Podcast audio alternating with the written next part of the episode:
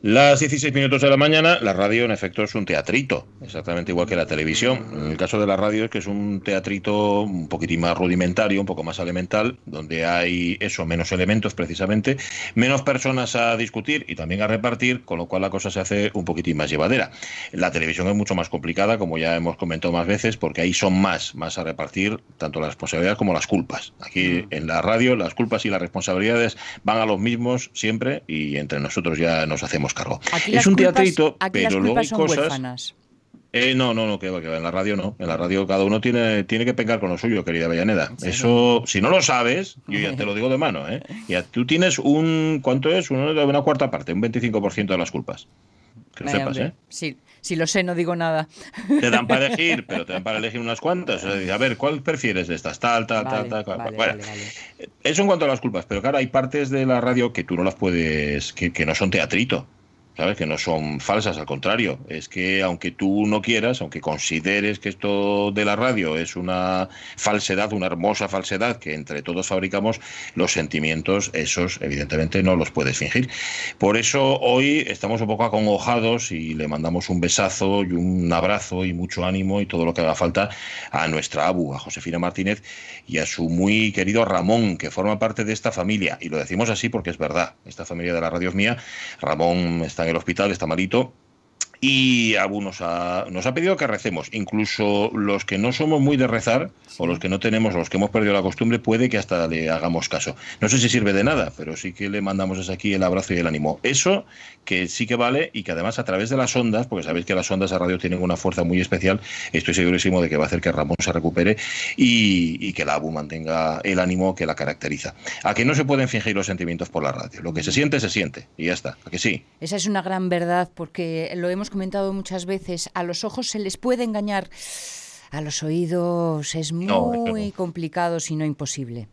Eso nunca. Bueno, pues besos y abrazos, Abu. Mm, Ramón, no nos estás escuchando, evidentemente. La Abu tampoco, ¿eh? que tiene más que pensar. A los dos, muchísimo ánimo desde aquí. Vuestros nietinos, fíjate que, que nosotros, los que hacemos la radio mía, ganamos unos abuelos. Sí. Yo es que no tenía, ya sabes que yo ando sin abuelos desde hace muchísimo, bueno, desde hace muchísimo tiempo. El último mm, se murió cuando yo tenía 13 años y era, era un abuelo más cutre. Bueno, con perdón, ¿eh? O sea, como persona excelente. pero como abuelo dejaba bastante que desear. No ejercía. No ejercía nada y, nunca me dio Werther's original.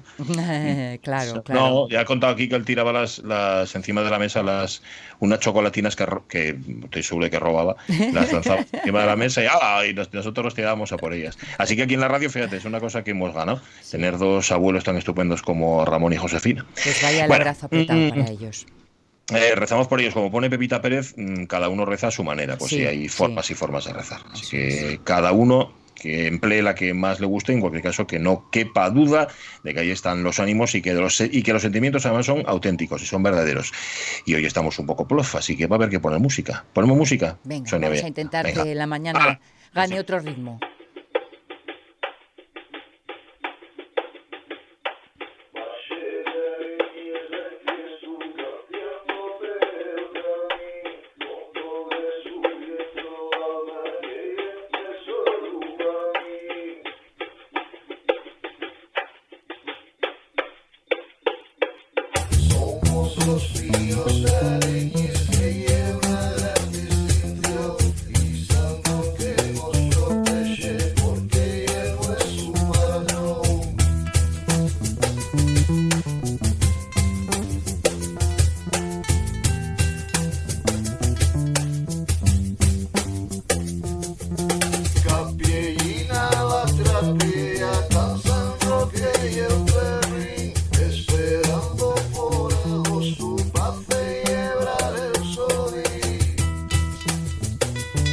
Maxi Areñes, ¿cómo estás? En todo su esplendor. Muy, muy, buenos para, para todos. Buen jueves, buena gente, ¿qué tal? ¿Qué tal, qué tal? Bien, Tú estás a tope de creatividad, vamos, a ti el confinamiento iba a decir que te vino estupendo, hombre, te, te vino bien, ¿no? Aprovechástelo por lo menos. a ver, eh, mira, yo de por sí que no sé de salir mucho, ¿sabes? Mm. No, la verdad que llevo lo, llevo lo bien, llevo lo bastante bien. Mira, si no oyes, si no oyes de salir mucho, Maxi, ya que saliste mucho antes. Fijo. aunque sí. tuve, tuve, mi, tuve mi época. Se, hizo lo que se pudo. tuve mi época de la cual no es que no me quiera acordar, sino que es que no me acuerdo directamente. Salvaste, mira, eso, eso, eso que saliste ganando. Que la vida elija. Oye, este confinamiento sale un disco entero, Maxi. ¿Ya lo tenías eh, previsto de antes? ¿Habías estado ya trabajando en él y ahora el confinamiento te ayudó a acabar de darle forma? No, que va. Mira, yo, mm, a ver, lo primero de todo, quiero decir que esto sale por una necesidad, hombre, creativa desde yo, ¿no? Porque eh, hay que seguir ensayando, hay que seguir sacando cosas eh, en el estudio, pero sobre sobremanera por una por una necesidad eh, comercial, o sea, económica. yo para eso soy clarísimo. saqué los temas vocales y fui sacando aquí de, textos de, de, los librinos míos. Y luego el tema instrumental, que es el más complicado, ¿no? porque ya es muy largo, son 34 minutos. De media hora, sí, sí. Eh, fui, fui sacando y a la par eh, fui tenía material Perey eh, que nunca no había editado y tal, y fui, bueno, a mejorándolo un poquillín dentro de lo, de lo que cabe, variando cosuques y tal, y fui juntando, juntando, y mm. bueno, cuando me cuenta tenía ahí eso. Un instrumental que, que, que tiene casi tantos instrumentos como minutos. Sí, bueno, a ver, yo que, mira, son cosas que a mí, a mí es lo que me presta, ¿entiendes? O sea, mm. eh, el poder pero que muchas veces ya que metes, por ponerte un ejemplo, eh, metes un Ravel, simplemente metéis dos notas de Ravel y, mm. y metesles con un poquillín de efecto y dices, coño, si esto y el sonido justo que, que mm. venía bien para aquí y estás probando lo mejor con, con sintetizadores y otros otras máquinas, otros instrumentos y daste cuenta que teníaslo ahí, ¿no? sí, tuve la, oportunidad, pues mira, en este, en este trabajo creo que son, creo que son, eh, al rollo de 20, y pico instrumentos, sí, los que meto. Toma, toma, y, y toqueslos tú todos. Eso es increíble. ¿Qué decía? Es increíble. A ver, 24 instrumentos son un montón. Es una auténtica barbaridad. Y luego, además, mm, a ver, estuviste, no, no tenía esa fontoria a tu lado en este caso, lo cual también hace que tuvieras tú que, encargarte de, todo. Pero bueno, sí que tuviste a, tus, a tus chicas ahí a tu lado acompañándote y ayudándote también, ¿no?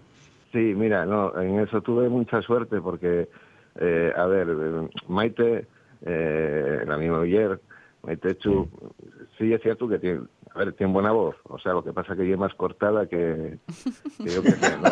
Pero, sí, sí, sí, es muy cortada. Pero ahora como no la veían, ¿no? Exactamente, entonces nada, bueno, y no, y sí, colaboró, eh, estuvo bien, y la niña lo mismo, Nurina, para poner para ponerles voces y, y hacerme los corucos, porque y eso, y la falta, claro, y que yo un, a ver, y es terrible, yo que iba a decir yo un putadón, pero como no se puede decir yo un putadón, y es terrible. Lo entendimos igual, ¿eh? Y casi, casi que para qué lo dijiste y todo. No sé, no, no, serás tú que tuviste, que tuviste Será eso, un, sí. huelu, un huelu cutre, manda narices. Sí, señor, pero mucho, ¿eh? No te puedes imaginar. ¿Ves? Eso es para que veas que lo que tienes son malos pensamientos. Ya te digo yo. ¿De dónde y vienen? Y, yo tuve también, quería, no quería esquecer, eh, ahí un grupo Kendra, ¿sabes? Que son, bueno, son unos musicazos. Y tuve la oportunidad, ellos estuvieron grabando aquí, tuve grabando yo nada, unos temucas para, bueno, para de carta de presentación, va unos meses aquí en, el estudio, en casa. Y tuvieron a bien eh, para hacer una versión con cuarteto de cuerda y arpa de, del canción Yopa, que ya había grabado con, con Fontoria. Y yo la suerte de, de, esto de trabajar en la distancia, ¿sabes? con internet y tal, porque, bueno, la gente esta está repartida entre Euskadi y aquí Asturias. Y, bueno, fue, fueron mandándome las partes de ellos y quedó, la verdad que quedó una cosa súper emocionante. Y ellos muy, muy agradecidos, la verdad que sí. Lo de la música así en repartido, por decirlo de forma casera, me encanta y no deja de sorprenderme. Ya sé que mm, quizás sea lo más fácil de todo porque existe una medida que ayuda a que todo el mundo haga las cosas en, en, tiempo y forma, digamos, ¿no? Para mantener un ritmo. Hay ahí una red en la que apoyar el trabajo individual y que luego permite juntarlo todo pero de verdad, a pesar de que mi cabeza me explica cómo son las cosas y lo sencillo, entre comillas, no deja de parecerme maravilloso, emocionante e impactante que se haga música repartida. No, no, si parece a mí. O sea, quiero decir que, eh, a, ver, sigue, sigue sorprendiéndome y sigue pareciéndome magia pura, ¿sabes? Y más sobremanera cuando lle un, un trabajo que lle nuevo para ellos, o sea, no estamos hablando, por ejemplo, a ver, que está muy en boga ahora ser, yo con todo el respeto del mundo, eh, mm, músicos de karaoke, ¿sabes? O sea, tema de versiones y tal, ¿no? Entonces, y, es más fácil, vamos juntarnos 275.000 músicos en la distancia, ¿sabes? Y vamos a tocar Paquito el Chocolatero, por ejemplo. Eh, y bueno, pues hay una, a ver, y, un tema conocido, mejor o peor, y es más guapo, pero cuando hay algo que realmente los otros músicos desconocen, ¿no? Pueden saberlo sentido a lo mejor y, y hacer los arreglos sobre la marcha para que aún sonando, sabiendo que hay ese tema, mm, hacerlo, mm, dar una vuelta más atractiva si, si cabe, y es complicadísimo. Los labores de, de, arreglos, los arreglos, eh, hizo los, hizo los eh, un miembro de, de, Kendra, Nagore, de Euskadi, eh, a, mí primero mandóme la, la idea que, bueno, por mí, ¿sabes? Y, y joder, flipé, emocioné. Mm. Pero yo la resulta cuando cuando te están mandando los pistes, te manda el primer violín, luego el segundo el, segundo violín, luego la viola, ¿sabes? El cello, El, arpa y, vas juntando todo en el estudio y vas y, y luego metes la voz en, mm. el estudio, guau, Qué emocionante. Porque está surbe de, la nada, de lo invisible, mm. prácticamente. Mm, mm, Qué guapo. Oye, el título del disco, que no lo hemos dicho, es Sones del tiempo que en un foi. ¿Quieres decir algo así como que este tiempo del confinamiento es como no sé, como un paréntesis en el tiempo? ¿Tienes la sensación de que hemos estado levitando durante todo este tiempo, durante estos meses? Y es que tuvimos en un escenario que realmente no, no era nada no era nada de, lo que estábamos acostumbrados, de lo que era en realidad las nuestras vides, ¿no? Hmm. Eh, ya te digo, desde la del más ermitaño, como pueda ser yo, al, bueno, pues a la persona que, tiene una vida súper activa fuera de casa y tal, eh, mm, hay un paréntesis, hay un tiempo que, realmente no sé si es robado, hmm. ¿sabes? Por la propia por la propia naturaleza, por la propia... La, cosa es que fuimos nada más que, que actores, pero esta vez eh, actores que, que contemplaban la, nada. De todas formas, voy a decirte una cosa, para no ser nada tidio, te un disco, ¿eh? Bueno, eh, todas las monedas tienen dos caras, ¿eh? Insisto, y es que la, la necesidad eh, agudiza el ingenio. Bueno, pues... Eh, y, este año y es muy malo, y es muy, muy, muy malo para todos, lógicamente, para todos los autónomos, para todos los que tienen un negocio. Y, y claro, y es que sabes qué pasa, que claro, tú sabeslo y, y ahí sabéislo, pero hay mucha gente que piensa, sigue pensando, teniendo la idea de lo de la música como, como hobby, que está muy guapo, pero cuando lo que entra en casa, ¿sabes? Viendo ahí, eh, coime, y, he, fastidiado, y cuando tienes cerrado un año que tenías cerrado la de su madre con ayuntamientos por toda Asturias, ¿sabes? Y dicen, te, hay mocín, pues hay que, hay que cancelar debido a eso, lo cual me parece normal, ¿no? Y es lo suyo y tal. Buf, caese el alma a los pies, porque ya que realmente de la noche a la mañana no sabes mm. qué vas a hacer. O, así todo, fíjate, nos está poniendo, un mensaje ahora Pedro Pablo Valerio Morís que dice que fue impagable la labor de entretenimiento y de enaltecimiento del estado de ánimo que hiciste durante el confinamiento. Tú sacaste eh, fuerzas de flaqueza, por así decir, ¿no, Maxi? Hombre, a ver, yo, yo lo que quiero decir, y es que, a ver, no lo prodigo por ahí porque tampoco fue falta. Yo estoy eh, de salud, mm, yo estoy jodido. yo, a ver, yo estoy bastante jodido. pero bueno, como hay tanta gente que está jodidísima y, y, mucho peor que yo, ¿sabes? Y muchísimo peor que yo. Eh, la verdad, pero yo creo que los que estamos al rodio del tema de la cultura, eh, mira, yo tuve que cancelar también las presentaciones del segundo libro. Mm. Entonces a mí, quiero decir, ¿qué más, ¿qué más me da pillar el libro y, ir soltando cuentinos todos los días desde, mm. Facebook? O bueno, por ejemplo, tengo la suerte de en la radio, en una radio, ya está, voy a decir. Una concreta. Pues, exactamente, estoy todos los días también con, eh, con un cuento desde el día 16 de marzo. ¿Sabes? Eh, a ver, es que dame lo, dame lo mismo, no se te van a caer los anillos, no vas a perder, no estás perdiendo perres, ¿entiendes? Es más, yo creo, sinceramente, creo que estás sembrando. O sea, creo que, que pues oye, como efectivamente, mira, saqué el, saco el disco este y hay mucha gente que, pues, yo hice un, un listado de gente que, que pudiera estar interesada y sorprendióme gratamente, porque aparte de que yo os pueda prestar, pues oye, también creo que hay una manera de agradecer, pues oye, es esos minutinos diarios que están hmm. intentando hacer que la gente se olvide de la mierda que estamos viviendo, hmm. ¿sabes? Insisto, que no lo hago eh, con la cosa de Mm, coime, yo estuve ahí, pero sí es cierto que también a mucha gente, eh, a ver si es verdad que, porque llenóse ellos la bocona a muchos, sí.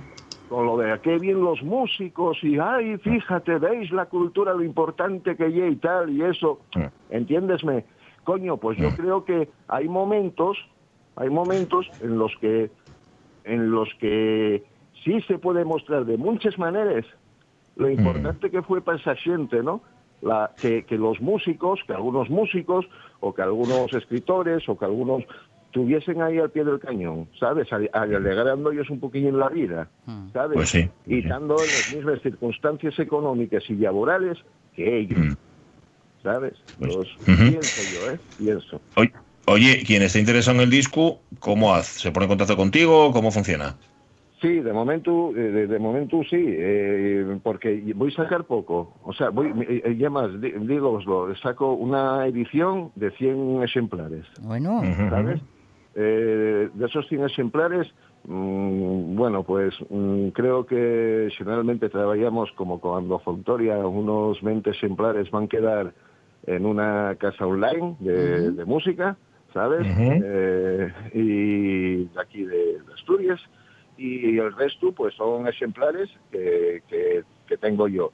Eh, sí es cierto que está vendiéndose, pero bien. O sea, mm, a mí el disco llegará en nada, una semana larga de, la mm. fábrica de Madrid y, en, en, Tamaré a mandar. Entonces, la gente que esté interesada en el mío perfil de Facebook, eh, Areñas, pues mandarme un privado o bien eh, se hizo una página para el disco, Sones del Tiempo que no fue, en, en Facebook también, y también a través del mensaje de la, la mensajería de la página, pueden, pueden reservarlo perfectamente, sin problema. Están de corazón a corazón, que es de casa a casa. Sí, señor. y como dice, como dice Pedro Pablo Marís, y es más bueno que el pan de la pola. Que lo sepas, ¿eh? es que te conste, ¿vale? Pero oye que, oye que mm, Pedro, eh, apreciame mucho. Sí, por algo será. Por algo será. Estas cosas no son gratuitas nunca. Cuídate mucho, Maxi Areñez. Cuida la salud, cuida la creatividad y eso. Gracias por poner las filas durante el confinamiento y después también. Un abrazo fuerte. Un beso. Un abrazo y la próxima vez que sea para daros un abrazón y llevamos galletas. Venga. Sí, señor. Sí, señor. En persona. Cerrado el trato. Un abrazo. Y gracias por todo. Chao, familia. Chao, chao. Pere va a la plaça, Pere ja les compra, Pere ja se'n torna, Pere ja és aquí, Margarideta lleva al matí. Sones del tiempo que un foi, el disco de Maxi Areñez en solitario, bueno, casi en solitario, él toca 24 instrumentos, eh, le acompañan, ya las escuchabas, Maite Chuisla y Nura, que es la niña, la niña mediana, eh, que le mm. hacían los coros en un par de temas, e incluye ese tema largo de 34 minutos, un instrumental, y luego además ha colaborado también con Kendra, hay músicos entre Euskadi y Asturias, compartiendo virtualmente lo que tú decías, Sonia, algo que no es virtual, que no es falso, como decíamos al principio del programa, que es auténtico y que no se puede fingir. es así. de verdad que me, impacta esa, esa, ese algo especial que tiene mm, un, como si fuera un hilo mágico que hace que todos tengan una conexión mental ahí. No sé, es un, bueno, un batiburrillo que yo me organizo en mi interior, pero que de verdad me, cuando si me concentro en él se me ponen los vellos de punta. Los vellos de punta. Oye, piensa que es lo que llevamos haciendo aquí en la radio mía desde el primer día, ¿eh? Del confinamiento. También. estamos ahí conectados de una manera virtual, pero, pero también muy emocional. Em, Lo que pasa es que nosotros llevamos muchos años eh, tocando juntos. Sí, eso es verdad. Al final ya, fíjate, si mirarnos a los ojos ya, ya sabemos lo que piensa el otro. Sí, hay mucho sabido ya, sí. Sí, porque somos mal, mal pensados. Exacto. y entonces acertamos. Siempre.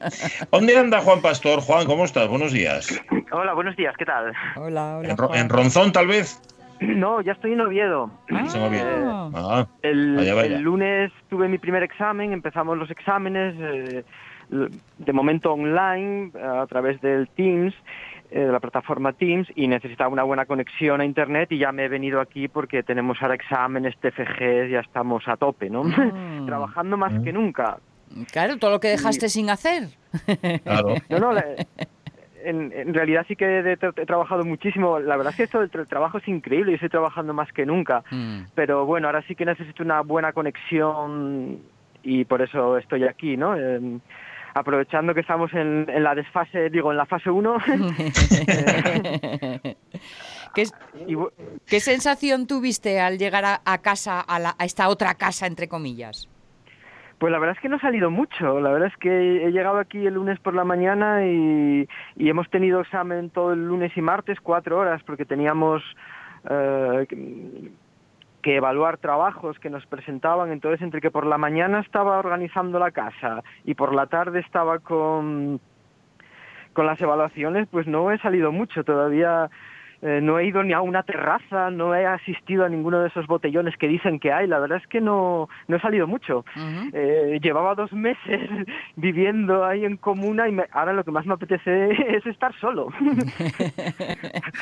Yo ahora quiero todo, todo eso que las personas desean ya acabar con ello, ¿no? Que es el confinamiento. Yo ahora quiero estar confinado un par de semanas. ten cuidado con en paz. Sí, pero ten cuidado con lo que se desea, ¿eh? Bueno, eh, bueno, ¿y qué vienes a desdecirte de lo del otro día, claro? Pues no, la verdad es que no, la ah. verdad es que no, no, no me voy a desdecir, esta vez no me voy a desdecir, ¿no?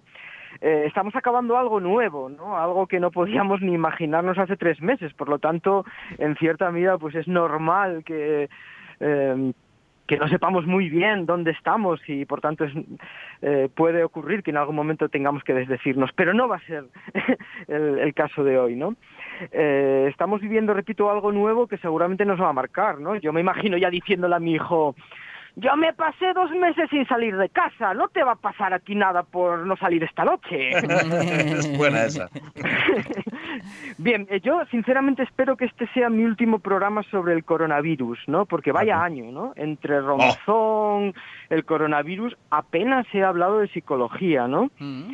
Y a mí me gustaría eh, hablar brevemente de dos cosas, de dos eh, casos parecidos a esto que estamos viviendo del confinamiento, ¿no? Dos referencias que podrían servirnos para una situación tan rara como es lo de estar confinado, encerrado en tu propia casa, ¿no? La primera referencia que he encontrado son los ikikomoris japoneses. Ah, sí. Ah. Esos adolescentes que se encierran en sus casas, en realidad en las habitaciones de las casas de sus padres, mm. aislándose del mundo exterior. Sí, y se envuelven en pescado crudo luego, ¿no? ¿No es eso?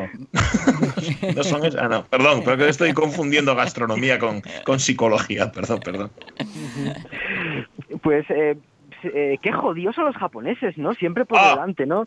Hmm. Mi padre, mi padre siempre me, me, dice, estos japoneses son el futuro, ¿eh? Y yo pensaba que se refería a la robótica, pues no. Hmm. Ellos, que parecían unos pringados, los ikikomoris, son el futuro, ¿no? Esta, se, se habla de que puede haber hasta un millón de ikikomoris en Japón, ¿no? Hmm. Eh, y casi el 90% son hombres, ¿no? Eh, chicos que se encierran en sus habitaciones, generalmente duermen de día y se pasan toda la noche frente al ordenador, ¿no? Mm. Eh, son los ni mini japoneses, porque ni trabajan, ni estudian, ni salen de casa, ¿no? Eh, se quedan ahí encerrados en sus habitaciones. Esto, esto tiene un problema o, una, una, solución, vete tú a verlo, y es que con el tiempo se te tiene que pasar fijo, porque dejas de tener los padres que te dan el cuartelillo, porque claro, hay que tener quien te lo haga todo lo demás. Pero te encuentras a otros padres, ¿no? De sustitución o algo. Bueno, por lo que yo he estado leyendo, ya hay ikikomoris de 40 años que aún siguen ahí en, en sus casas, ¿no? Eh, se apuntan varias razones para este aislamiento, ¿no? Desde el bullying o acoso escolar, que hace que, rechacen ir al colegio, hasta la incapacidad percibida por parte de estos jóvenes de asumir las elevadísimas expectativas que hay sobre ellos en una sociedad japonesa muy exigente y competitiva y que está en una crisis profunda desde los años 90. Por lo tanto, cada vez es más difícil estar a la altura de las expectativas que genera esta sociedad, ¿no? También se está hablando mucho y he estado leyendo mucho sobre los efectos de, este aislamiento, ¿no? La pérdida de habilidades sociales, aumento de la agorafobia, pérdida de referentes reales, que son sustituidos por referentes virtuales, lo que en cierta medida genera un círculo vicioso del que es muy difícil salir, ¿no? Y curiosamente, curiosamente me ha hecho mucha gracia, algunos ikikomoris salieron y pudieron ser tratados y reincorporados a la sociedad para cazar Pokémon. ¡Anda! No es, no, es broma, es decir, eh, jugaban a un videojuego, el Pokémon Go, que les instaba a salir a la calle a cazar Pokémon, lo que les permitió salir y permitió que algunos pudieran en cierta medida reengancharse a la vida social, pudieran volver a tratarse, ¿no? Bueno. Em, en fin, eh, una primera referencia para algo parecido a lo que estamos viviendo serían los ikikomoris japoneses. Mm. Una segunda referencia que os traigo y que no es broma, es uno de los personajes que más me han fascinado a lo largo de mi vida, es Hugh Hefner. Ah, ¿Ah sí? ¿Por el batín? ¿Por cómo le quedan los batines? O... Sí, Este tipo se pasó 40 años encerrado en su casa, la famosa mansión de Playboy, en batín, pijama y pantuflas. En realidad, eh, encerrado casi, podríamos decir, en su habitación. Y desde oh. ahí, desde su famosa cama circular giratoria, dirigió durante cuatro décadas su famosa revista Playboy, así como una serie de televisión donde actuaron cómicos como Lenny Bruce, donde cantó gente como Ella Fitzgerald, distintos clubs, casinos, hoteles, en un tiempo donde no había teléfonos móviles, donde no había WhatsApp, donde no había Facebook, donde ni siquiera había fax.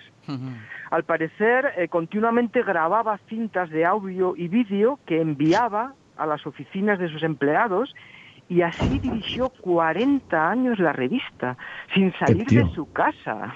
De todas formas, Hefner, Hefner no saldría, Juan, Hefner no saldría al mundo, pero metía el mundo en casa, ¿eh? Sí, de hecho yo eh, casi todo lo que sé de Hugh Hefner es porque se lo leí a Tom Wolf, que Tom Wolf que visitó a Hugh Hefner, mucha gente visitaba a Hugh Hefner. Por ejemplo, la mansión de Hugh Hefner es la única eh, vivienda privada que tiene permitido en, Los Ángeles em, los fuegos artificiales.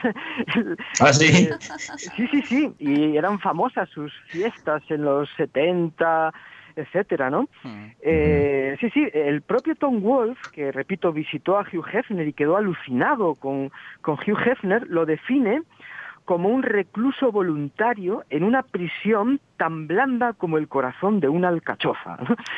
Pues este tipo sí que fue un visionario, ¿no? Eh, eh, un visionario del teletrabajo y, su cama giratoria era su oficina y repito, no tuvo problemas en un momento en el que no había nuevas tecnologías en dirigir durante 40 años con éxito su revista desde su cama, ¿no?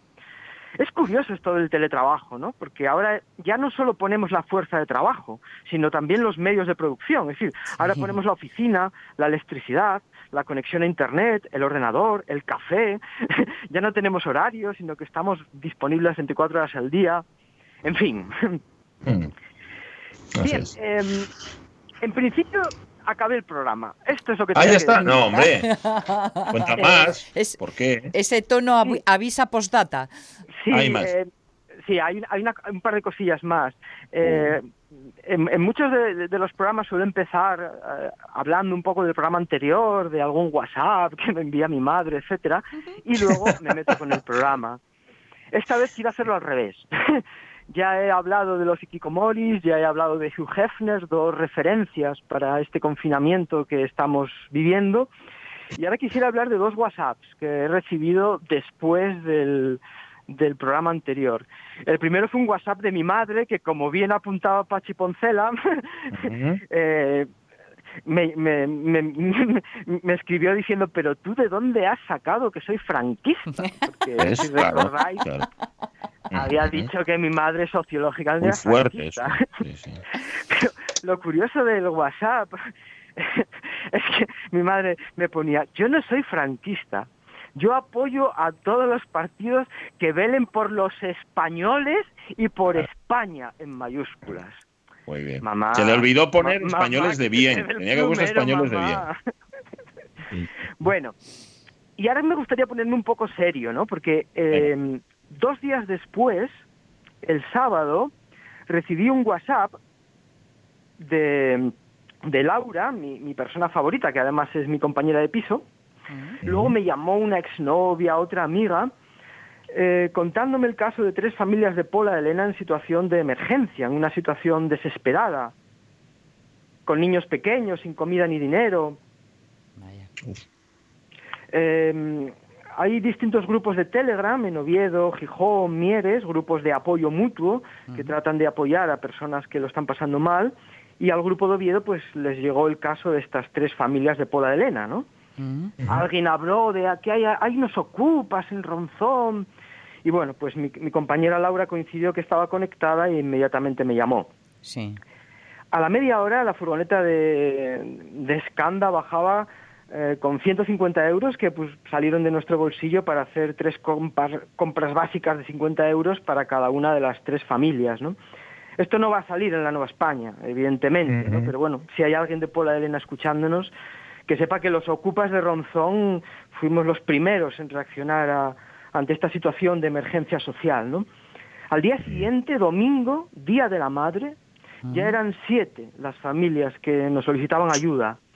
Esa tarde, repito, Día de la Madre, diez mujeres de Pola Elena, madres, y yo, en representación de los ocupas de Ronzón, creábamos un grupo de WhatsApp de apoyo mutuo de Pola Elena. Esa noche, a las 10, me llamaban del Ayuntamiento de Pola de Elena, porque todo esto había corrido como la pólvora y había llegado a oídos de la concejala, que no daba crédito, ¿no? Eh, no entiendo cómo puede estar pasando esto, era lo que faltaba, que alguien pasase hambre en Pola de Elena, los servicios sociales no dejan a nadie tirado, eh, y me consta que es así, me consta que los servicios sociales funcionan muy bien en Pola de Elena. Una hora después me volvían a llamar del ayuntamiento para explicarme la situación. Esas familias no habían pedido ayuda a los servicios sociales. Mm. Y claro, los servicios sociales no son adivinos. No pueden adivinar que unas familias que no piden ayuda estén en esa situación. A veces y no, habían, y no habían pedido ayuda porque mm. no tenían papeles. No ah. eran de los españoles de los que hablaba mi madre. Mm. Entonces habían acudido porque mm, ah, les habían hablado de grupos de apoyo que estaban circulando por Telegram y acudieron al grupo de apoyo de Oviedo que enseguida em, acudió a mí, ¿no? Bien, al día siguiente, lunes, estas diez mujeres maravillosas recorrían todo Pola de Elena, buenas son ellas, pidiendo ayuda, sobre todo a tiendas de alimentación y a farmacias, ¿no? empapelando Pola de Elena con carteles como el, que os he enviado al Facebook, ¿no? Sí. Y la respuesta no se hizo esperar, ah, como muestran también algunas fotografías que os he enviado al Facebook, ¿no? Y la respuesta de la ciudadanía de Pola de Elena fue maravillosa enseguida gente que aportaba 100 euros, gente que, que ponía leche, que ponía comida, tiendas, farmacias, que, o sea, extraordinario, ¿no? Solo de recordarlo se me ponen los pelos como scorpions. Em, muy posiblemente, porque me conozco, muy posiblemente yo no vuelva por Elena. Pero si, fuese, si así fuese, si no volviese a Pola de Elena, me quedo con esto. Mm. No me quedo ni con lo que follamos en el palacio, ni con lo que vivimos en el desalojo. Me quedo con que el Día de la Madre, diez madres se movilizaron para que ninguna madre en Pola de Elena estuviese sin comida para sus hijos, ¿no? Eso me llevo de Pola de Elena y me lo llevaré siempre, ¿no? Por lo tanto, no me desdigo de lo que dije hace 15 días. El coronavirus ha sacado fuera lo que teníamos dentro. Mm. Ha sacado fuera lo peor, pero también lo mejor. Ha sacado fuera ese fascista, ese delator que muchos mm. tenían, tenían dentro, pero ha sacado también esa madre que muchas personas tenían dentro. Y me gustaría acabar eh, este programa, y espero que todos estos programas sobre el coronavirus, con una de las, uno de los últimos párrafos de una novela que él he vuelto a leer, ya la había leído muchas veces, pero la he vuelto a leer en este confinamiento y me ha parecido maravillosa, que es La peste de Albert Camus. Mm, oh. En medio de los gritos que redoblaban su fuerza y su duración, que repercutían hasta el pie de la terraza, a medida que los ramilletes multicolores se elevaban en el cielo, el doctor Ries decidió redactar la narración que aquí termina, por no ser de los que se callan, para testimoniar en favor de los apestados, para dejar por lo menos un recuerdo de la injusticia y de la violencia que les había sido hecha, y para decir simplemente algo que se aprende en medio de las plagas, que hay en los seres humanos más cosas dignas de admiración que de desprecio. Coincido con Albert Camus. Tenemos que poner en una balanza lo bueno y lo malo que ha sacado este virus, gana lo bueno. Ahí lo dejo. qué bien, qué bien. No hay nada que añadir. ¿Qué podemos añadir a todo esto? Bueno, pues sí, podemos añadir los, los, los que somos desencantados de la vida y del ser humano, volver a leernos la peste y escuchar a Juan Pastor. Y sobre todo, escuchar a Juan Pastor para que nos cuente casos como, como este de Elena. Es verdad, ¿a dónde van a llegar los servicios sociales? Llegan hasta donde pueden llegar. Si no lo saben, evidentemente no pueden hacerlo. Y si encima, como tú nos cuentas, son familias que no tienen regularizada su situación, pues todavía más complicado. Eh, hay una cosa que también igual ha servido para esto confinamiento, lo de estar un poquitín, un poquitín más atentos a los vecinos, a ver qué les pasa, a ver cómo están, a ver qué es lo que necesitan. Oye, si hemos aprendido a tratar, bueno, por lo menos a, escuchar un poco a nuestros vecinos, no para cotillear, ¿eh? Hmm. sino para poder echarles una mano, pues mira tú qué bien, ¿no? es... Totalmente de acuerdo, ¿no? La verdad es que eh, ha sido alucinante, ha sido en unos días... Eh, continuamente WhatsApps y sobre todo me ha, me ha alucinado el, estas mujeres, madres, que enseguida ponían ellas su propia comida. Yo tengo arroz, yo tengo... Porque estábamos hablando del sábado, al día siguiente, Día de la Madre, fiesta, es decir, hasta el lunes seguramente no, no se podía ir a una tienda, ¿no? Y así todo... Eh, primero las ocupas de Ronzón, pero luego todas estas mujeres, porque son todas mujeres, las del grupo de Pola de Elena, ¿no? Eso también hay que decirlo, ¿no? La verdad es que esta semana hemos tenido un, eh, un, baño de realidad oscura a principios de semana y está bien que acercándonos al final del periodo tengamos este baño de realidad brillante para que nos demos cuenta de que en la vida hay claros y oscuros y uno tiene que elegir en qué lado quiere enfotarse. Bueno, y dentro de 15 días nos cuentas qué te ha dicho tu madre por WhatsApp, ¿vale? Sí, anda. si te, ha, si te ha redimido o no, que me parece a mí que no. Un abrazo, Juan Pastor. Venga, un abrazo a vosotros. Chao, chao. Cuídate mucho, cuídate mucho. Ay, bueno, emocionante lo que nos ha contado por real. Tantas veces, como dices tú, la realidad nos da un baño de todo lo contrario. Hoy es mm, otra realidad que sí, tal vez no aparezca en primera página, tal vez no sea el gran titular, pero había que contarla y lo ha contado muy bien, muy bien, como siempre, Juan Pastor. Pues hoy Jorge está malito, Marca Unedo. Es que está preguntándome Marca Unedo que qué pasa con Jorge Alonso. Está malito y ha dicho él que mm, le da la impresión de que es otro bicho, ¿eh? Eso, bueno, sácanos de la duda. Sí, es un bicho un poco como de. A ver, me ha dado algún detalle más, pero no os lo voy a dar. Bueno, bueno, nada, nada. Es que, como dice Pablo Valerio Morís, estemos aquí en familia y otra cosa es que vayamos ya contando intimidades de los integrantes de la familia. Déjale sufrir en intimidad, pero con compañía, al menos pues eh, compañía eh, online, la de todos. ¿Pero tú qué crees que va, que va, a poner la radio? Hoy Jorge Alonso. No, no bueno, bueno, nosotros le acompañamos igual. Él, que no nos haga ni caso, como siempre. No, él pone a Nick Cave para ponerse a sufrir ahí y para hacer sufrir a sus gatos. Bueno, hmm. eh, Jorge Alonso, cuídate y abrazo virtual desde aquí. 10 y 46. ¿Contamos tú y yo noticias? Venga, vamos a ver lo que el mundo nos deja. Ah, dale, venga.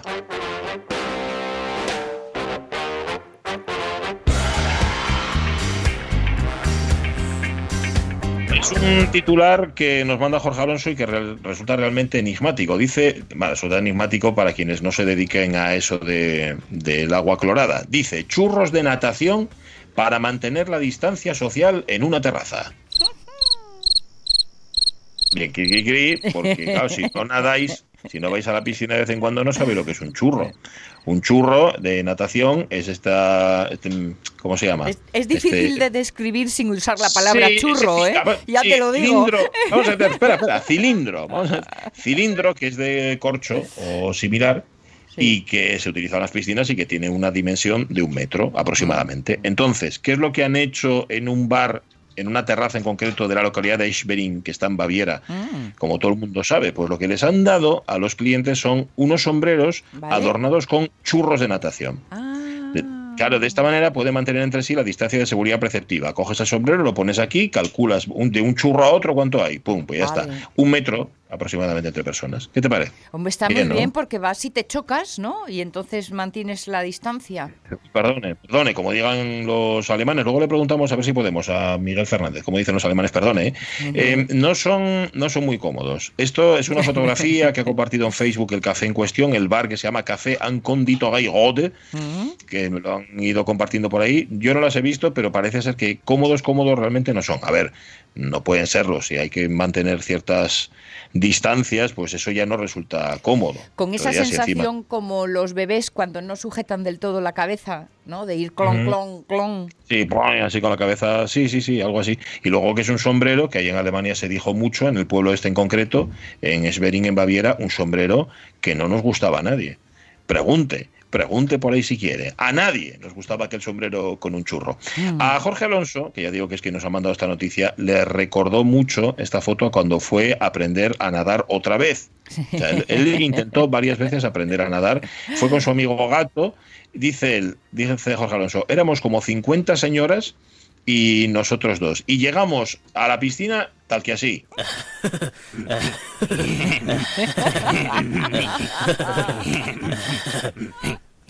Claro, con esa, con esa actitud y sobre todo que si te vas riendo se te mete el agua en la boca, no hay manera de que aprendas a nadar.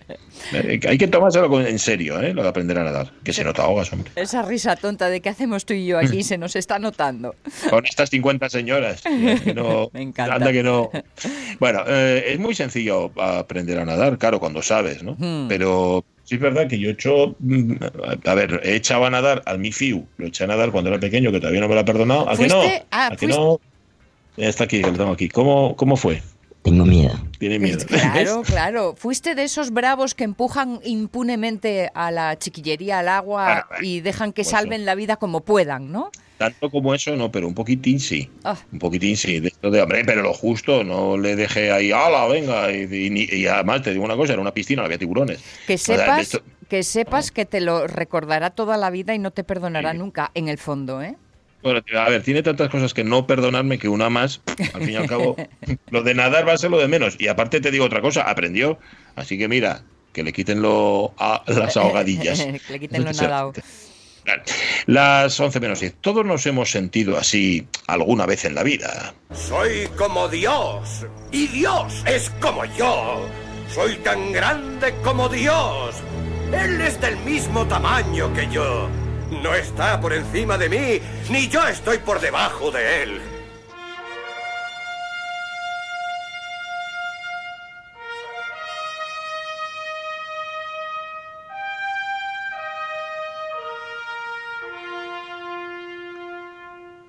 Sí.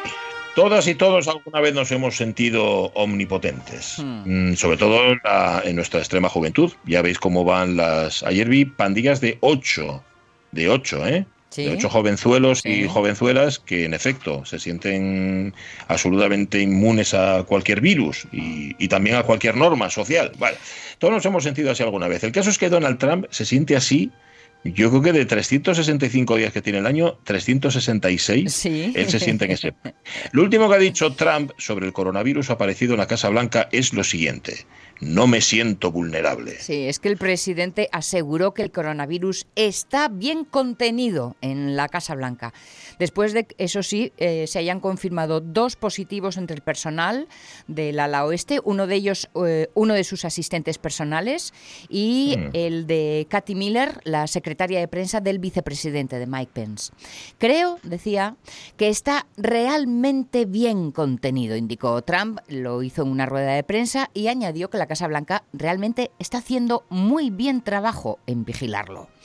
Cuestionado acerca de cómo han podido fallar los sistemas de vigilancia y cómo el personal contagiado eh, se ha podido exponer a otros dentro de la Casa Blanca, Trump aseguró que, oye, puede suceder.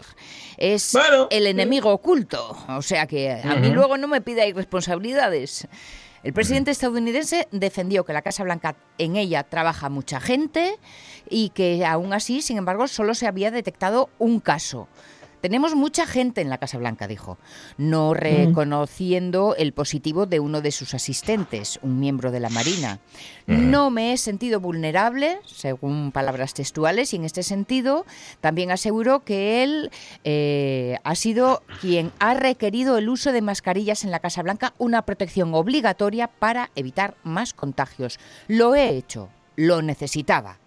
Habla muy en titulares este hombre, ¿no? Lo he hecho, lo necesitaba un poco como Rambo, como John Rambo. Es un poco así, ¿cómo vivirás? John dice, día a día. Pues está igual, un poco así este rollo Trump.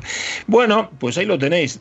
Parece ser aparte me ha hecho muchísima gracia la, frase, es una frase muy de madre, ¿no? Tenemos mucha gente en la Casa Blanca, como diciendo, no me vengas ahora con que hay un contagiado, déjate de historias. Bueno, parece ser que después de conocer el primer contagio, el propio Donald Trump cogió el teléfono y mantuvo una conversación con el propio virus. Como me hagas una sola jugada más, hijo, te cortaré tus pelos, te los meteré por tus, te los enterraré, hijo, te arrancaré los con mis propias manos y se los enviaré a tu para que se los coman de postre. ¡Hijo de la...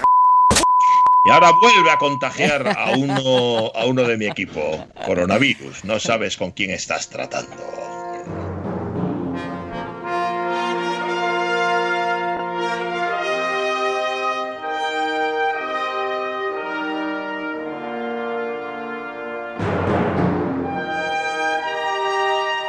Suena a peli de vaqueros esto. E incluso más de uno y más de dos. Yo qué sé, Ramón Redondo, por ejemplo, se estaba preguntando de qué peli de vaqueros será esto que está sonando. Bueno, no, es de ninguna peli de vaqueros.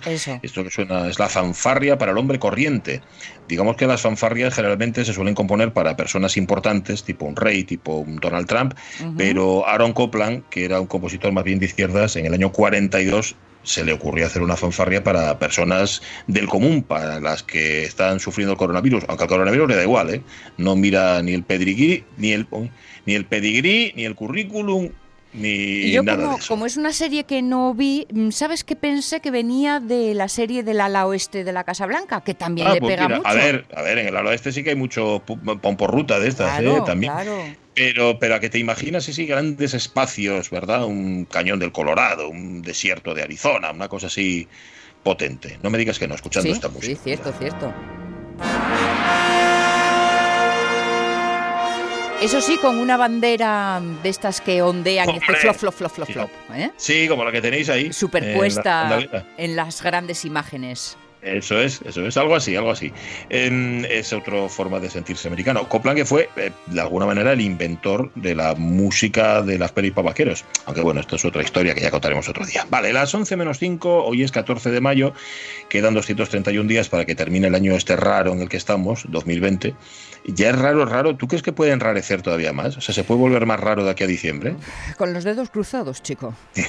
ya, uno, uno virgencita, virgencita que me quede como estoy, no, no se atrevería eh, exacto, exacto. A, decir nada. Bueno, año 1524, tal día como hoy, 14 de mayo, a la Nueva España, no nos referimos al periódico, sino a, a las Américas que entonces se conocían así. Bueno, pues a la Nueva España llega el hierro real, lo que se llamaba el hierro de rescate, enviado por el propio rey en persona para marcar atención a los indígenas esclavos como si fueran ganado. La esclavitud degrada al individuo. Caramba, señorita Katia. Encantado de verla por aquí. Fernando Galindo, un admirador, un esclavo, un amigo, un siervo. Claro, tú eres un esclavo, y además eres un siervo, un amigo y un admirador, ya la degradación es a tope, ¿no? O sea, ya estás en un grado de, en un grado, mejor, en un degradado de, degradación. ¿Qué más? ¿Qué más pasó? Mira, nos vamos a ir a 1878. En la ciudad de Salem, en Massachusetts, comienza el último juicio contra la brujería en los Estados Unidos. En recuerdo de los famosos juicios por brujería de Salem de 1692. Hemos visto muchas pelis al respecto, seguro que lo tenéis en, en la cabeza. Una tal Lucretia Brown, seguidora de la secta Ciencia Cristiana, acusaba a otro sectario llamado Daniel Spofford, expulsado de la secta por la propia líder, Mary Baker Eddy, de intentar dominarla mediante sus poderes mentales. Los jueces anulan el caso después de mucho discutir. ¿Verdad? Mentira. ¿Verdad? Mentira. ¿Verdad? No es cierto. Bueno, pues ya está por la pelota para ti y estamos todos tranquilos y contentos. Ya está. Y no hubo juicio ni nada, porque eso era, en, efecto, como tú decías, un remedo de aquellos otros juicios de 1692, que eso sí, sí que se saldaron con víctimas mortales. Esto era ya en 1878 y los jueces dirían ellos, mira, déjame en paz de brujerías y de chorras y de todo lo que quieras.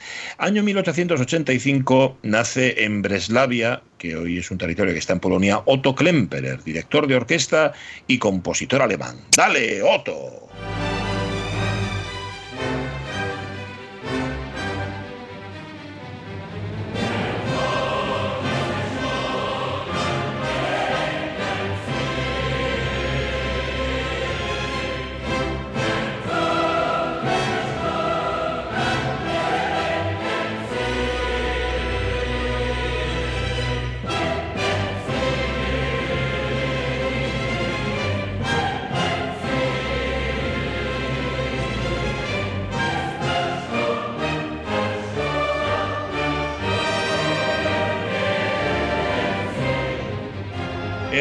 Otto Klepper posiblemente el más grande, más grande director de orquesta del siglo XX por la sencilla razón de que medía unos noventa y tantos. Era altísimo, pero una auténtica barbaridad.